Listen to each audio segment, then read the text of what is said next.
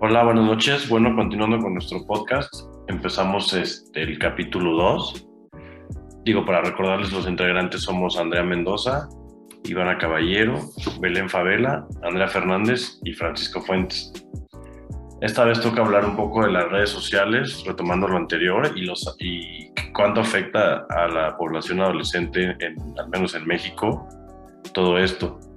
No sé, Andy y Andrea, ¿qué quieras opinar de respecto de ¿Qué opinas de la, cuántos adolescentes usan las redes sociales y, los modelos que, usan como guías, digamos, los influencers?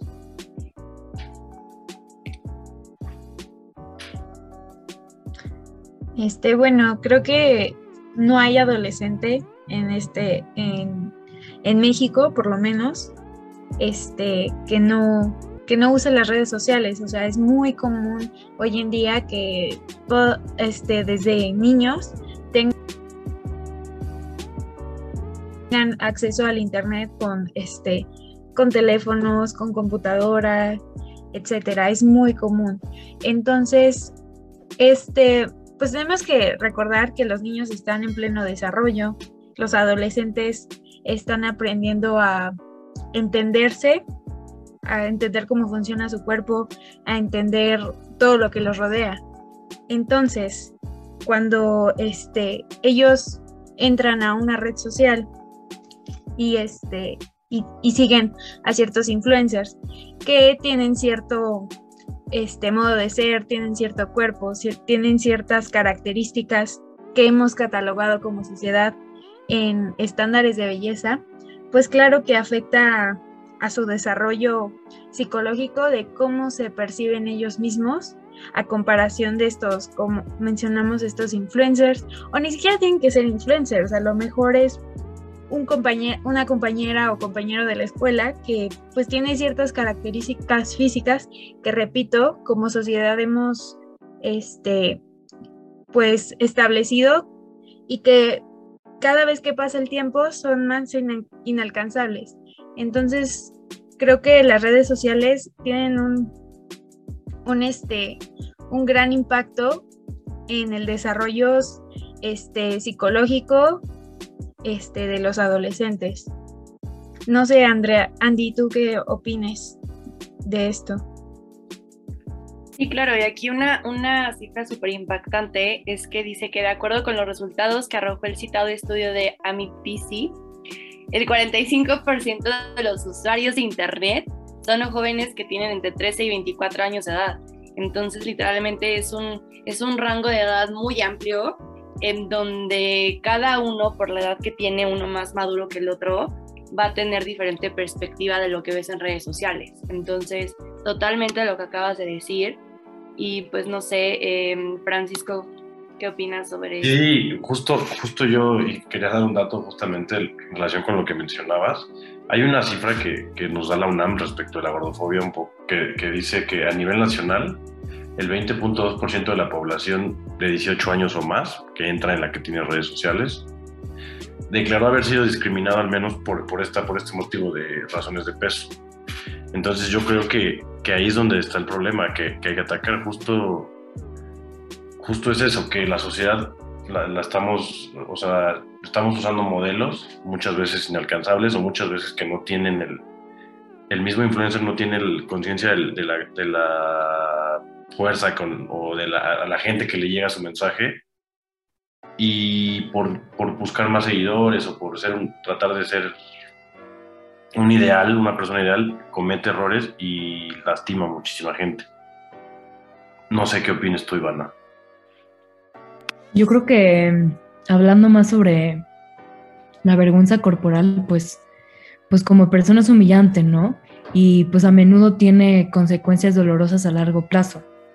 Em, se burla y estigmatiza a sus víctimas, pues derribando el respeto por uno mismo y perpetuando la idea dañina de que nuestras apariencias físicas, pues únicas, deben compararse con esto que mencionó Andrea de, las personas perfectas, em, pues lo que realmente importa es nuestro carácter y humanidad. Si bien la vergüenza corporal es en sí misma pues no un crimen, lógicamente hay circunstancias en las que evadir la privacidad para lograrlo, pues puede serlo. Y pues lógicamente nadie debería de tolerar eso. Estoy totalmente de acuerdo.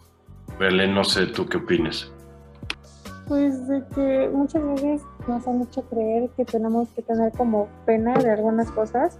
Hemos tenido como ese body shaming y principalmente con factores que nos hacen pensar que es por estar gordos, de que, ay, mira, te sentaste y se te salió una lonjita y cosas así, y hacen creer que esas cosas están mal cuando es parte de un cuerpo humano y cosas que ninguna persona va a estar como, eh, o sea, aunque sea muy fit y todo, eso nunca va a estar como sin lonjas y cosas así, y además hacen creer que que pues sí, o sea, que un cuerpo todo debe ser de esa manera, siendo que siempre lo maquillan con fotos, con edición, y no digo que esté mal, ¿no? Al final cada persona edita sus fotos como quiere, pero lo que está mal es hacer creer que esa es la perfección y eso es lo que está bien y esa es la realidad, cuando en verdad no es así. Y justo tocas un tema importantísimo que no me gustaría dejar no sé si Andy nos podrías explicar qué es el body shaming, porque muchos no sabemos o muchos no, no tenemos conciencia de esto y creo que es algo relevante. Y justo estaban tocando un tema súper importante, como dices, el body shaming. Y básicamente traducido al español, lo que es body shaming es avergonzar a alguien por su cuerpo. Y es, o sea, la típica frase de deberías estar más delgada, vete al gym o estás demasiado flaca. O sea, este, este tipo de comentarios que si tú se lo dices a alguien, puedes hacerla sentir mal y además dañar su autoestima. Entonces, esto es lo que es básicamente el body shaming, que es criticar los cuerpos de los demás sin tener el debido respeto ni saber identificar como los diferentes problemas de salud que puede tener otra persona. Y aquí hablamos de lo que es la gordofobia. Entonces, eh, pues sí, el body shaming puede volverse un círculo vicioso de prejuicios y críticas tanto externas como internas y esto nos da a hablar sobre las inseguridades de otros o también reflejar nuestras propias inseguridades, ¿no? Y pues sí, eso es, básicamente lo que es el body shaming y es un tema súper importante y que está súper relacionado con nuestro tema de la gordofobia. Sí, justo. Y digo, y nada más para cerrar un poco, Ivana, no sabes, o sea, bueno, sí sabes, yo lo sé, ¿a quién le afecta esto? ¿A quién le afecta más el body shaming? Yo creo que el body shaming como tal puede afectar a cualquier, a cualquier persona sin importar el sexo, el físico, su identidad sexual, nacionalidad, etc. Em, lo que sí está prácticamente comprobado es que el body shaming afecta más a las mujeres, en especial si están gorditas o no. Esto es porque pues durante siglos la mujer fue vista como un objeto de consumo masculino buscando siempre la perfección desde pequeñas. De acuerdo.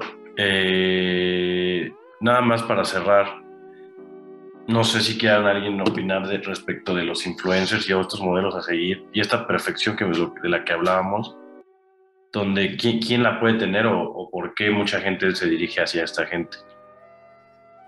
Bueno, este, yo creo que eh, los modelos a seguir este, son estas personas, como mencioné eh, al principio, que tienen ciertas características físicas que pues, son inalcanzables. Un ejemplo muy claro es tener un abdomen plano, este, eh, no sé, tener, ser de ojos azules, tener este cabello rubio.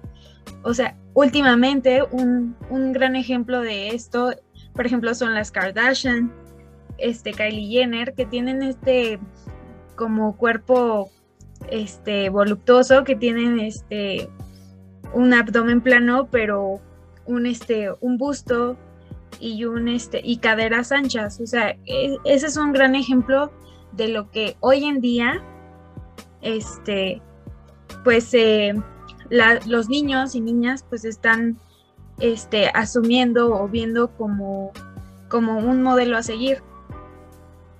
No sé, Belén, si tú quieras agregar algo. Sí, claro, y, o sea, no tenemos que irnos tan lejos, así como Estados Unidos o algo así. Tenemos un claro ejemplo que es esta Bárbara de Regil, que pues ella siempre dice como que hay que comer cosas buenas, cosas saludables, y pues apenas sacó una proteína y, o sea, ni nada que ver con ser saludable. Y no sé, bueno, también últimamente he ocupado mucho una aplicación que se llama TikTok, donde los estereotipos están al full y bueno, o sea, dejando a un lado eso, que es muy importante, pero eh, ha llamado mucho la atención una nutrióloga que hace recargo en que se deben de ganar las calorías y pues muchas personas han dicho que este comentario en muchas ocasiones pues ayuda a que se desarrolle un TCA porque muchas personas, principalmente las que están gordas, piensan que realmente lo que están haciendo está mal al comer cualquier cosa que se les antoje porque deberían de ganarse las calorías y se sienten culpables de haber comido eso. Entonces eso es lo que desarrolla tantos problemas y los influencers a veces no se dan cuenta de cómo ocupan las palabras. Entonces considero que también es un tema muy importante. Sí, estoy, totalmente de acuerdo contigo de, de que muchas veces no se dan cuenta la cantidad de gente a la que le pueden afectar para bien o para mal y simplemente hablan por, por cuestiones de de dinero o por seguir ganando seguidores. Y creo que es eso, creo que, que justamente estos modelos a seguir son los que crean un poco que la sociedad vea mal a, a, las personas con obesidad y es donde se relaciona un poco con el tema que estamos hablando, que es la gordofobia, que al final muchas veces todos quieren llegar a un objetivo, que es en este caso el cuerpo perfecto, y el que no esté o el que esté lejos de eso es el que está mal. Y entonces nos genera temas, bueno, no, o sea, sí genera temas de, fobia y, es ahí donde, donde los influencers yo creo que deberían buscar cómo influir para bien y no para mal en estas personas. No sé qué opinen ustedes. Sí, claro, y justamente ahorita que estás diciendo lo que tiene que ver el body shaming con la gordofobia, tenemos aquí unos tips para lidiar con este, con esta, con este body shaming que quiero que lo comentemos. El primero es, o sea, dejar de decirnos cosas negativas o hirientes a nosotros mismos. Eh, el segundo sería enfocarnos en los talentos, no en la apariencia de los demás o en nuestra propia apariencia. El tercero es analizar qué es lo que nos está llevando a ser poco saludable, porque obviamente eh, pues el body shaming afecta nuestra autoestima, que este va a ser como el próximo capítulo que vamos a sacar. Entonces eh, es ir viendo qué, qué es lo que nos lleva a que, a que a que no seamos poco saludables, sino no nada más físicamente, sino mentalmente. El tercero es ver, el, perdón, el cuarto es ver que Instagram no es una realidad y que no siempre lo que estamos viendo es, em, es real y o sea, existe lo que es el Photoshop, los filtros, entonces no nada más es basarnos en eso. Y el último, pues es también buscar una terapia, ¿no? Porque pues siempre la salud mental es, es lo principal y el ir a terapia también pues no te hace débil o te hace menos, menos persona, más bien nos hace inteligentes y nos ayuda a lidiar mejor con cualquier problema. Entonces estos son como algunos tips que les queremos dar para lidiar con el body shaming. Sí, este, totalmente de acuerdo, Andy. O sea, este, creo que a, a la gente que escucha este podcast, pues puede empezar a identificar si, han sufrido alguna vez de body shaming y pues cómo erradicarlo, porque creo que es importante desde pequeños que nos enseñen a, amarnos, este, a aceptarnos como somos y creo que estos tips este, pueden ayudar muy, muy, este, eh, muy profundamente a, principalmente a los niños, que es cuando empieza este desarrollo y, este, y percepción a, a, sus propios cuerpos. Eh, bueno, vamos a cerrar este, este capítulo, pero en el siguiente este, hablaremos un poco más sobre este tema y todas las implicaciones que lo rodean, tanto sociales y culturales. Gracias.